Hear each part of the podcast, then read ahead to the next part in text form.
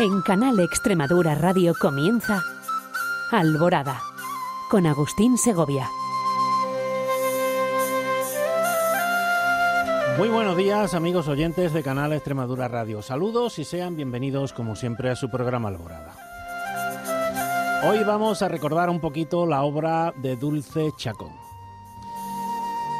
Dulce Chacón nace en Zafra en 1952 en el seno de una familia tradicional. Cuando contaba solo 11 años de edad, su padre murió y la familia se traslada a Madrid. Aunque empezó a escribir muy joven, su primer poemario, Querrán ponerle nombre, se publica cuando ya tenía 38 años, en 1992. A partir de ese momento y hasta su muerte no abandona nunca la poesía, dejándonos obras como Las palabras de la piedra, Contra el desprestigio de la altura, Premio Ciudad de Irún de Poesía 1995, Matar al ángel y Cuatro gotas. En 1996 aparece su primera novela, Algún amor que no mate. Siguiéndole, Blanca vuela mañana, Háblame musa de aquel varón, Cielos de barro, premio Azorín de novela en el año 2000, y La voz dormida, ganadora del premio Libro del año 2003. Respecto al género teatral, publica en 1998 Segunda Mano y una adaptación de su novela Algún amor que no mate. También incursionó en el género biográfico con el libro Matadora. Tanto en su literatura como fuera de ella se mostró como una mujer socialmente comprometida con los más débiles y, por ejemplo, integró la plataforma de mujeres artistas contra la violencia de género. Además, contribuyó a la actividad pacifista de la plataforma Cultura contra la Guerra. Dulce Chacón falleció un 3 de diciembre de 2003 en la cumbre de su carrera como escritora. Como a ella siempre le gustó decir, a pesar de no vivir en Extremadura, fue una extremeña de corazón. No en vano se le entregó a título póstumo la medalla de Extremadura en 2004. Parte de sus cenizas fueron esparcidas en las montañas del Torno, un pequeño pueblo del Valle del Jerte. Sobre ellas crece en la actualidad un bello cerezo. Los siguientes minutos, amigos oyentes, los vamos a dedicar a repasar la obra de Dulce Chacón.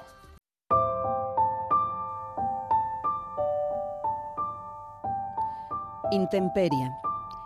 Era el domingo pasado, de hace mucho tiempo. Venía con un paraguas en cada mano por si llovía por las dos partes. Y es que uno nunca sabe si está bien protegido. A veces llueve solo la palabra y moja o no moja según los labios o llueve un sueño circular que se pega a la piel. ¿Quién puede protegerse de un sueño? ¿Quién puede calcular el dolor y preparar la defensa de acuerdo a su peso? Era domingo y no llovía. A corta distancia. Levantaron altísimas paredes con dudosa intención y el tiempo quedó fuera edificaron el abismo hacia lo alto. Esto hicieron por mí. ¿Cómo no sentir vértigo si me hablas del mar?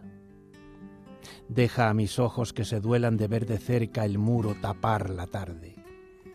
Que nadie crea mi amor, que repito tu nombre en voz alta para compartirlo.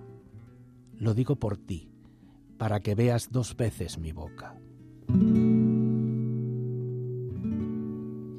El cerco. Mirarás buscando un hombre, el monstruo afila sus garras. Extenderás las manos a tientas, buscarás aire y darás la vuelta. Lágrimas y palmeras contra el cielo repiten tu nombre.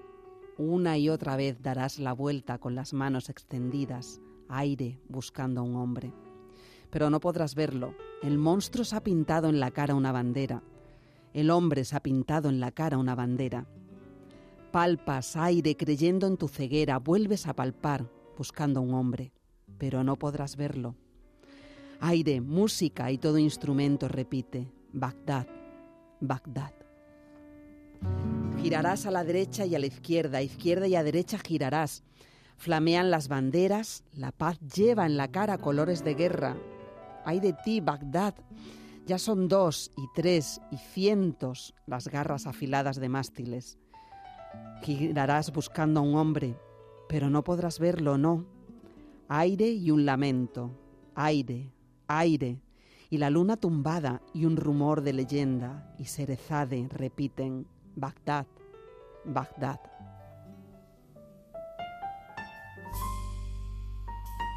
A José Couso. Nadie nos dijo que la desolación llevaría tu nombre. ¿Hacia dónde mirar? ¿En qué rincón podremos amamantar esta tristeza tan recién nacida? Nadie nos dijo que el dolor nos vencería en tu perfil. ¿Dónde encontraremos un lugar para el llanto después de haber mirado la boca del cañón que te miró y miraste? ¿Dónde? ¿Dónde? Cuando solo nos queda el hueco que anidó un disparo. Nadie nos dijo que con tu sonrisa se contaría la historia. Tinta desolada que reescribe Bagdad. Ítaca. Cuando el búho olvide abrir los ojos, cuando el nido deje de ser del gorrión, cuando marzo se haya suicidado y le siga abril inútilmente, cuando lleguemos a Ítaca vacíos y la decepción sea el nudo de la trenza, el tiempo será tan solo arena en un finísimo cuello.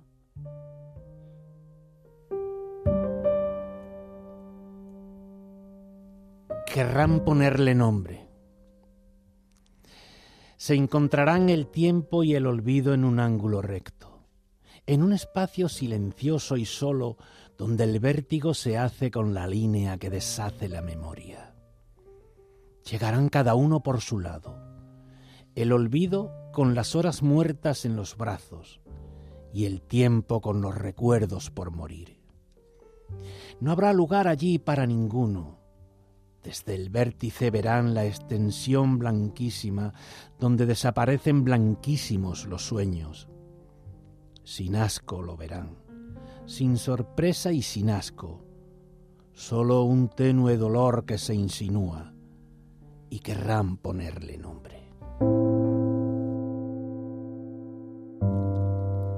Arena entre mis dedos que resbala. Solo te tengo el tiempo en que te escapas. Placer y dolor coinciden.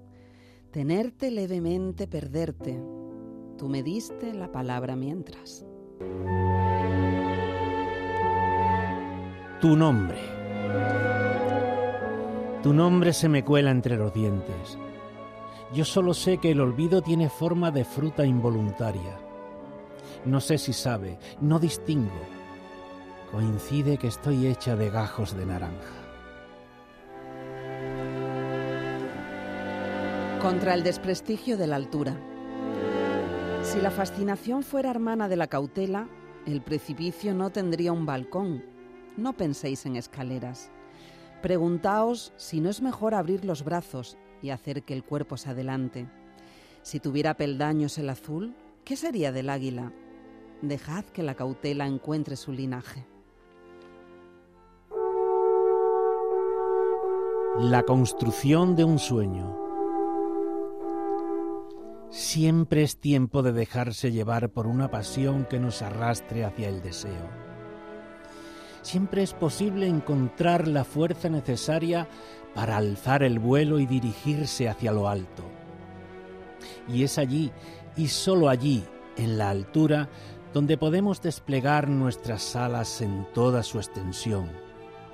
Sólo allí, en lo más alto de nosotros mismos, en lo más profundo de nuestras inquietudes, podremos separar los brazos y volar.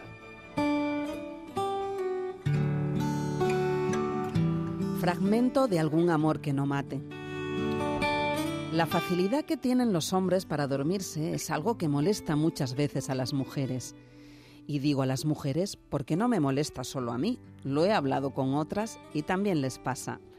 Sin ir más lejos, hace poco Prudencia me contó que discutió en la cama con su marido.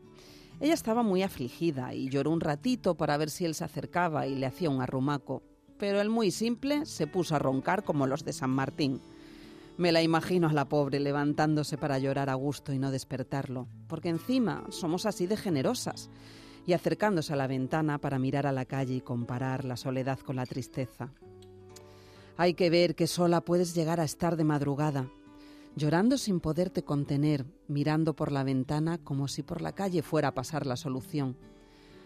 La pobre Prudencia estuvo así hasta las seis. Se tomó una tila y volvió al lado del simple con los ojos como sandías. Y luego aguanta que por la mañana te digan, qué mala cara tienes, ¿qué te ha pasado en los ojos? Y no quieres decir que no has dormido en toda la noche, porque te sientes hasta ridícula. Lo miras de abajo arriba y te dan ganas de contestar que has estado ensayando el himno nacional de Australia, tan ricamente.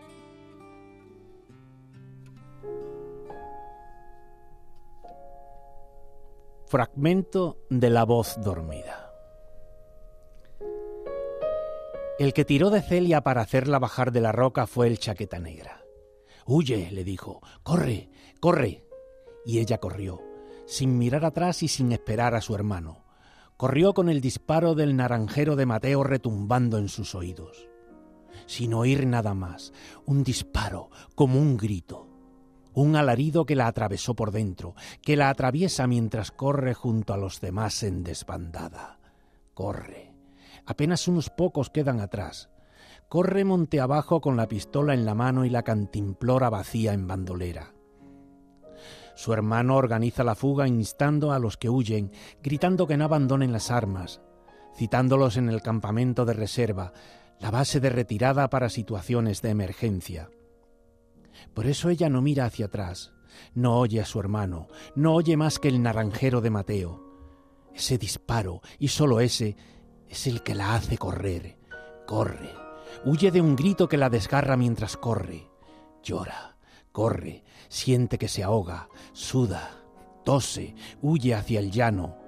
Tropieza, cae, se levanta, corre. Corre aunque las piernas no aguanten su carrera hacia el llano, aunque le falte el aire, hacia el llano, corre, sin mirar a los que han tomado otro camino. Hace calor, corre, vuelve la mirada y está sola. Corre monte abajo sola, hacia el llano. Siguió corriendo y sintió que se ahogaba. Las piernas no le respondían, un golpe de tos. Se metió un pañuelo en la boca. La carrera perdía fuerza. Cayó al suelo, se levantó, corrió unos pasos, volvió a caer unos pasos más, hacia el llano, miró a su alrededor y descubrió unos matorrales. Buscó cobijo y sombra por un rato, solo por un rato. Se agachó entre los matorrales. Hacía mucho calor, tenía sed, le dolía el pecho y las piernas le temblaban. Oteó la lejanía. Nada, nadie. Se sentó en la tierra se sacó el pañuelo de la boca y volcó su cantimplora en la lengua. Una gota resbaló como un regalo. Una gota. La paladeó. Atisbó de nuevo la lejanía. Nadie. Aprestó el oído. Silencio. Silencio y soledad entre el follaje. Bien amigos, esto ha sido todo por hoy. Nos acompañó en el estudio María Hurtado. Los mandos técnicos estuvieron excelentemente manejados por Sara Obreo. Les habló encantado como siempre Agustín Segovia. Hasta la semana que viene amigos.